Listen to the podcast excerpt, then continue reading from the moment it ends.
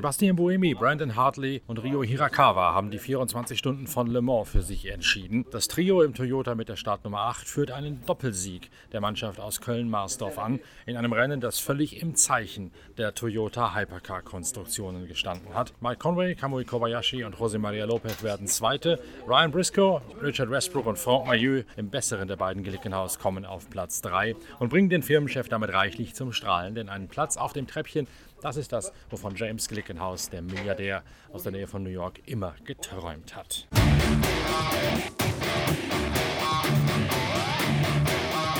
Damit herzlich willkommen zur Abschlussanalyse von den 24 Stunden von Le Mans in einer weiteren Ausgabe von Pitcast, dem Podcast eurer Lieblingszeitschrift Pitwalk. Die Recherche an diesem Wochenende hat sich nicht nur auf den reinen Rennbericht beschränkt, sondern auch maßgeblich darauf, wie die Zukunft des Sportwagen-Prototypensports aussehen wird. Da gibt es dann eine große, große Geschichte, quasi ein Konvolut in der nächsten Ausgabe der Zeitschrift Pitwalk. Da haben wir am kommenden Wochenende Redaktionsschluss und es wird sicherlich eine spektakuläre, ausgiebige Exklusivgeschichte über die LMDH und die Hypercars, auf die ihr euch jetzt schon freuen könnt. Ihr könnt gerne auch schon die ersten Bestellungen dalassen, falls ihr es nicht mehr abwarten könnt und das Heft früh haben möchtet. Einfach eine E-Mail an shop.pitwalk.de schicken, dann wird das Heft mit dem Themenschwerpunkt Le Mans und auch den 24-Stunden-Rennen auf dem Nürburgring euch so schnell wie es geht, druckfrisch nach Hause geschickt. Jetzt steigen wir aber erst einmal ein in die Analyse der 24 Stunden von Le Mans. Letztlich ist es eine klare Angelegenheit gewesen für Buemi, Hartley und Hirakawa bis zum, bis zum Vormittag, als Conway, Kobayashi und Lopez auf Schlagdistanz gewesen sind und zwischendrin sogar in Führung lagen gegen Buemi, Hartley und Hirakawa, schien es ein Kampf auf Augenhöhe zu sein der beiden Toyota.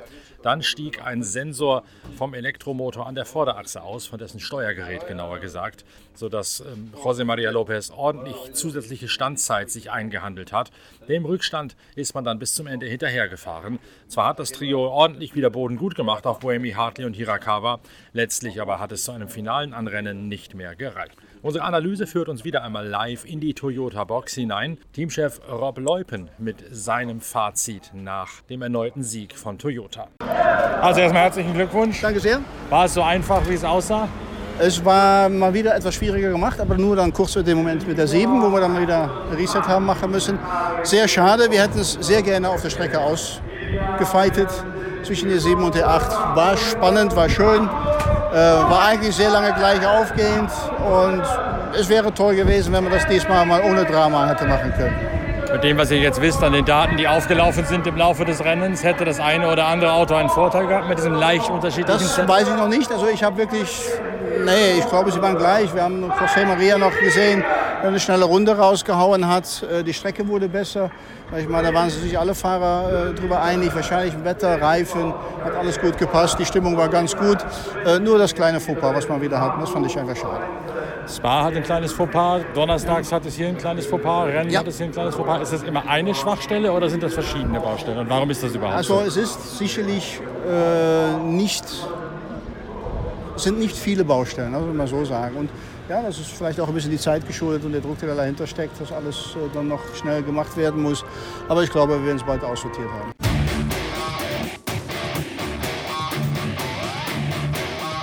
Pascal Vasselon ist der technische Direktor bei Toyota Gazoo Racing in Köln-Marsdorf. It feels like the first time.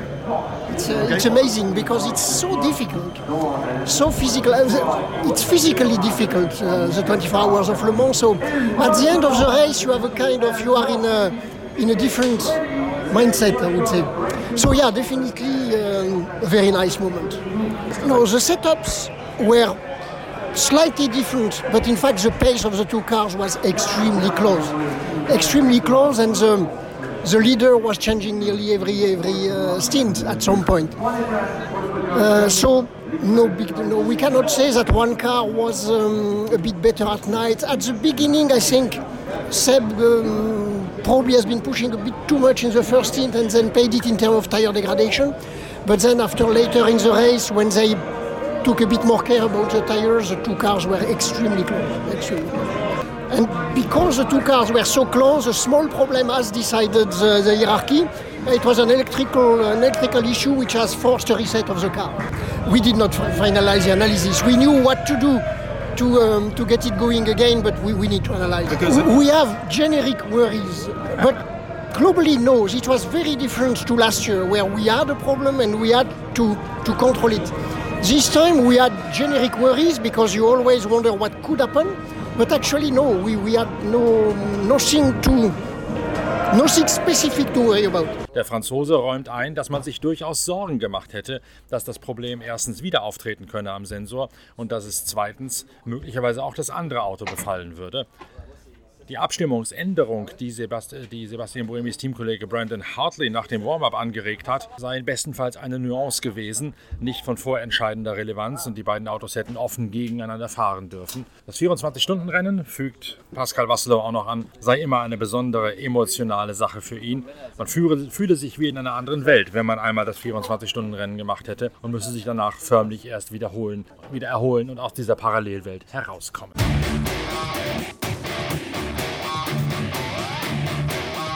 Chefkonstrukteur des Toyota GR010 Hybrid ist der Niederländer John Litjens, der deswegen qualifiziert ist, alle technischen Fragen zum Rennverlauf zu beantworten. Kannst du erklären, was das Problem gewesen ist beim 7er Auto? Das ist ein elektronisches Problem. Was musste gemacht werden? Äh, Im Endeffekt haben wir nachher die ECU gereset. Das hat aber ein bisschen gedauert. Er hat erst auf der Strecke versucht. Äh, ist dann nicht äh, direkt gelungen. Und dann haben wir das in der Box nochmal gemacht und dann ist er wieder losgefahren. Was passiert dann? Das Auto geht aus oder hat nur keinen E-Motor mehr an der Vorderachse oder was ist nee, das Problem? Das Auto geht dann Fehlermeldungen und dann äh, weiß er, dass äh, ein Risiko ist, dass die Kontrolle von äh, Hybridsystem nicht 100% äh, ist. Deswegen aus Sicherheitsgründen muss er dann reinkommen. Weil dann was passieren kann mit dem Hybridsystem, weil es ausfallen kann, weil es explodieren kann? Oder? Ah, explodieren nicht, aber es sind ja so viele Safety Loops drin und die ECU die überwacht alles. Und wenn die ECU dann irgendwann eine Fehlermeldung kriegt, dann muss man die sichere Weg gehen. Brandon Hartley sagte gestern, die Autos seien nach dem Warm-up ein bisschen anders abgestimmt worden, die Balance von seinem Auto ein bisschen nach vorne gedreht, verschoben. Was war da der Hintergrund von? Äh, Fahrer. Einfach die Fahrer bevorzugen. Im Prinzip, wir fangen immer gleich an. In bestimmte Grenzen dürfen die Fahrer auf ihre eigenen Bedürfnisse abstimmen. Und äh, die Auto 8 haben dann gewählt, um ein bisschen mehr Balance vorne zu haben. Ja. War das entscheidend dafür, dass Sie letztlich das Tempo des anderen mitgehen konnten? Mal vergessen, dass er das Problem hatte. Die waren ja bis dato permanent gleich auf und hin und zurück, genau. hin und zurück. Genau, und ich denke auch, dass es äh, vielleicht äh, für die Auto 8 für bestimmte Zeit vom, vom Rennen, von der Außentemperatur, äh, Streckentemperatur äh, und der Reifenwahl, äh, den in bestimmten Fall geholfen hat, in anderen Fällen vielleicht nicht. Aber ich denke, wenn es mit der, Nummer 7 nicht passiert wäre, ich denke, dass die wären sehr eng zusammen äh, angekommen. War die Strategie von den beiden baugleich sozusagen? Also immer gleich lange Turns gefahren, immer gleich lange Runden, immer gleich lange ja. Reifen? Genau, das ist unsere normale Strategie, abhängig von was passiert. Äh, hatten zum Glück nicht für Safety Cars, weil da kann es ja oft ändern. Wir haben nur die Regel, dass äh, beim ersten Pitstop derjenige, der äh, als Zweite liegt, kommt eine Runde vorher rein, dass er nicht beide gleichzeitig hat, weil hier ist ja nicht so viel Platz, um Pitstop zu machen. Und da habt ihr auch beim Anfang mit anderen Energiemengen gearbeitet, wenn ich es richtig weiß. Gut, du darfst die, die enge äh, Energie per Runde, die, die darfst du benutzen, ja. Aber weil du natürlich eine Runde weniger fährst, hast du in Distant hast du weniger, ja war, nachdem das Problem bei der 7 auftauchte, das Bedenken, dass es auch bei der 8 noch rein, reinhauen könnte? Ja klar, weil äh, wir wissen immer nicht genau, wo das Problem herkommt. Und äh, wie gesagt, wir hatten das im Testtag schon einmal und das kann ja immer wieder kommen dann. Also das war wie letztes Jahr natürlich hoffen, dass es nicht passiert.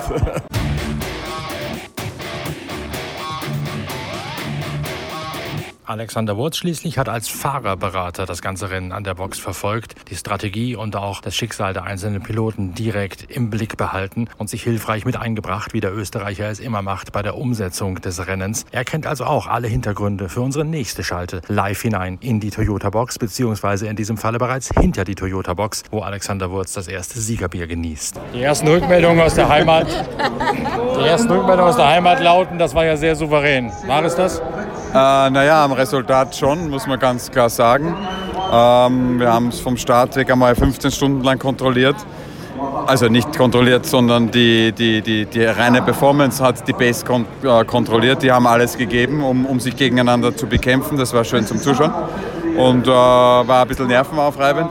Dann hatten wir halt dieses Problem mit dem äh, Frontmotor, dass wir da irgendwelche Fehlinformationen hatten und ein Reset machen mussten. Das müssen wir noch genauer anschauen.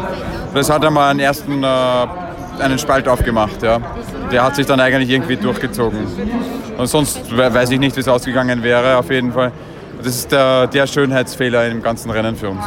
Sebastian Buemi hatte offenbar ein Magenproblem. Was war mit dem los? Hat er seinen Turn sogar verkürzen müssen? Ähm, ja, also manchmal hast du es halt in Le Mans, wenn es mit dem Magen nicht ganz passt, vielleicht auch ein bisschen Stress oder weil es äh, Ungutes gegessen und dann verkrampfst du mal schnell den Magen. Das gibt es schon öfters und das wird dann natürlich ein bisschen unangenehm, äh, weil du halt dann, ja, dann kannst du nicht mehr gescheit essen, dann weißt du, du wirst irgendwann müde, ähm, aber da hat er sich gut durchgekämpft. Was war es denn genau? Wisst ihr das? Habt ihr es analysiert, ob er einen faulen Fisch gegessen hat oder ob es tatsächlich psychisch war? Na, das, das glaube ich nicht. Also ich glaube, es ist weder psychisch noch Fisch, aber ähm, ja, manchmal reicht, wenn du zu viele Elektrolyte-Getränke äh, trinkst und äh, ja, dann hast du halt manchmal Magenkrämpfe. Aber ja, das, das ist Teil des Rennfahrerlebens, muss ich sagen. Hat dadurch die Strategie sich geändert, dass er früher aus dem Auto rausgegangen ist oder hat er sich durchgebissen? Nein, er hat sich durchgebissen. Also wir haben nie, nie verkürzen müssen. Ja. Dankeschön.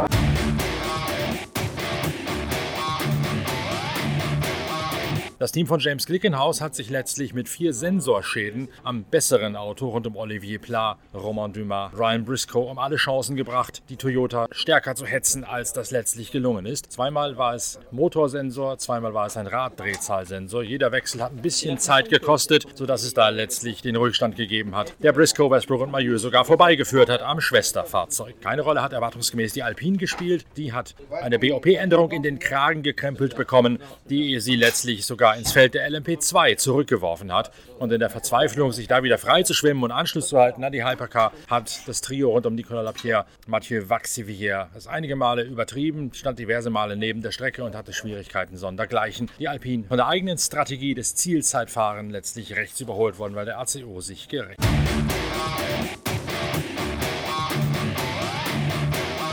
In der GTE Pro-Wertung gewinnt Porsche mit Gian Maria Bruni, Richard Lietz und Frederik Makowiecki vor Alessandro Piaggiudi, James Calado und Miguel Serra im AF Corse Ferrari mit der Nummer 51. Das Auto allerdings über weite Strecken hinweg geplagt von argen Vibrationen, sodass die Fahrer Bruni, Lietz und Makowiecki das ein ums andere Mal Bedenken hatten, ob die Reifen halten würden. Jeweils zum Ende des Turns fing das Auto an zu zittern und zu oszillieren und es gab teilweise hektische Funksprüche in die Box von Porsche hinein, wie man darauf reagieren solle.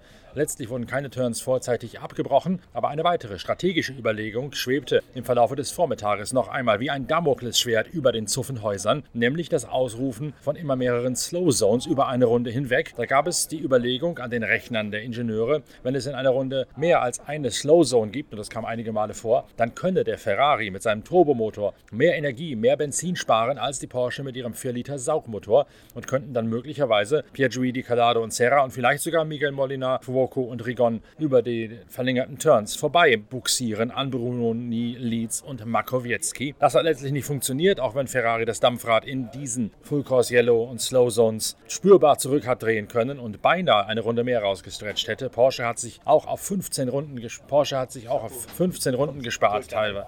Porsche hat sich auch auf 15 Runden gespart teilweise und konnte auf alles antworten, was Ferrari von hinten vorbringen konnte, um Bruni, Leeds und Makowiecki zu attackieren. Letztlich hat der Ferrari einen Boxenstopp mehr hinlegen müssen, wegen eines schleichenden Plattfußes und trotzdem nur einen Rückstand von etwa 40 Sekunden auf den siegreichen Porsche mit der Nummer 91 eingehandelt. Thomas Laudenbach ist der Rennleiter von Porsche in Weissach. Ich höre von Vibrationen, die aufgetreten seien bei der 91 relativ häufig, sodass die Fahrer auch gesagt haben, wir müssen vielleicht sogar mal einen Turn verkürzen verkürzen, um keinen Reifenschaden zu riskieren?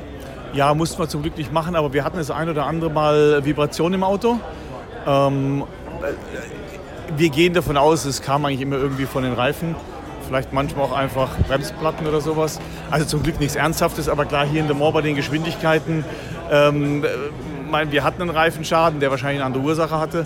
Ähm, aber ähm, insofern, ja, ich glaube, das war richtig vorsichtig zu sein. Und wie man sieht am Schluss, wir hatten zum Glück noch genügend äh, Sätze, um auch immer wieder zu wechseln. Wir wollten einfach kein Risiko eingehen. Aber insofern würde ich mal sagen, jetzt nicht außergewöhnlich. Also das hat man ja oft, dass da gewisse über den Sinn gewisse Vibrationen auftreten. War alles okay. Ich glaube, man hört natürlich auch ganz besonders rein und man hört halt alles, was da ist. Ähm, nein, im normalen Rahmen. Der Reifenschaden bei Michael Christensen, den du gerade angedeutet hast, was war da der Grund? Um ehrlich zu sein, wir wissen es nicht. Also das Einzige, was wir sagen können, ist, ähm, er, er äh, Reifen am Blockieren, also er hat das Auto überbremst, dann ist ein Kies rausgefahren und dann ist der Reifen relativ schnell hochgegangen. Also wir nehmen jetzt einfach mal an, der wurde bei irgendeiner Aktion vorgeschädigt. Ja. Also genau wissen wir es nicht. Deswegen, ich will auch nicht zu sehr mutmaßen. aber vermutlich ist da was passiert. Ja. Und dann, wenn ich natürlich dann an der Stelle den Schaden habe, der sich so auflöst, dann kommt das Auto halt genau in dem Zustand zurück und dann weiß man schon, okay, das dauert jetzt länger. No. Bis dahin war ja das Christensen-Auto schneller als der andere. Was ja, war ja, auch, war ja auch in Führung gelegen zu dem Zeitpunkt. Genau. Waren, standen die auf unterschiedlichen Strategien oder auf unterschiedlichen Abstimmungsvarianten? Nein, nein. Also ich, ich habe jetzt das Setupblatt nicht genau im Kopf, aber das war jetzt nicht grundsätzlich, dass man andere Strategien gewählt hat. Ähm, kann sein, dass die im Detail ein bisschen anders waren, so wie es den Fahrern passt. Aber nein, das war nicht der Fall. Nein. Die über den Haufen gefahrene Corvette hättet ihr, hättet ihr bei normalem Rennverlauf nicht mehr gepackt? Also die waren stark, muss man klar sagen. Also würde ich jetzt auch so sehen. Äh, ich meine, man hat natürlich gesehen, dass über den Rennverlauf auch sagen wir, der eine oder andere äh, stärker, schwächer, stärker war und umgekehrt, was ich ja schön finde in einem gewissen Korridor. Ne, äh, also ich sage mal so am Anfang, meine, ich glaube, die Corvette war fast immer stark. Ferrari war am Anfang gefühlt nicht so stark, in der Nacht dann wieder stärker. Ähm, da sind wir ein bisschen ins Hintertreffen geraten. Als es wärmer wurde, waren wir wieder ein bisschen stärker in Nuancen. Ne? Ähm, ja, das war schon so. Also ich würde jetzt auch mal sagen, wenn das der Corvette nicht passiert wäre, dann wäre es richtig schwierig geworden, keine Frage. Und der Ferrari war am Ende ja auch erstaunlich nah dran, wenn man weiß, dass die wie viel einen oder sogar zwei Stops mehr gemacht haben als ihr. Ja, der war schnell, also das muss man ganz klar sagen. Also wie gesagt, immer vorsichtig, weil wir haben noch nicht alle Auswertungen. Aber insbesondere, als es dann kühler wurde, in die Nacht rein, war er sehr stark. Für mich über einen gewissen Zeitraum auch das schnellste Auto. Ähm, aber ich sag mal, es war ja alles recht nah beieinander. Also es ist ja jetzt keiner richtig weggefahren, was schön war. Ne? Ähm, und insofern glaube ich, das sind dann einfach die kleinen Unterschiede. Das kann das Auto sein, das kann sein, wie man das Auto einstellt, das hängt mit vielen Sachen zusammen. Aber für mich war das immer so eine, so eine Wellenbewegung. Und am Schluss hat man ja dann auch gesehen, ähm, mal, konnten wir den Abstand ganz gut halten. Also da sind wir nicht rumgerollt, da mussten wir schon richtig angreifen. Aber wir konnten zwischendrin, war das eher schwierig.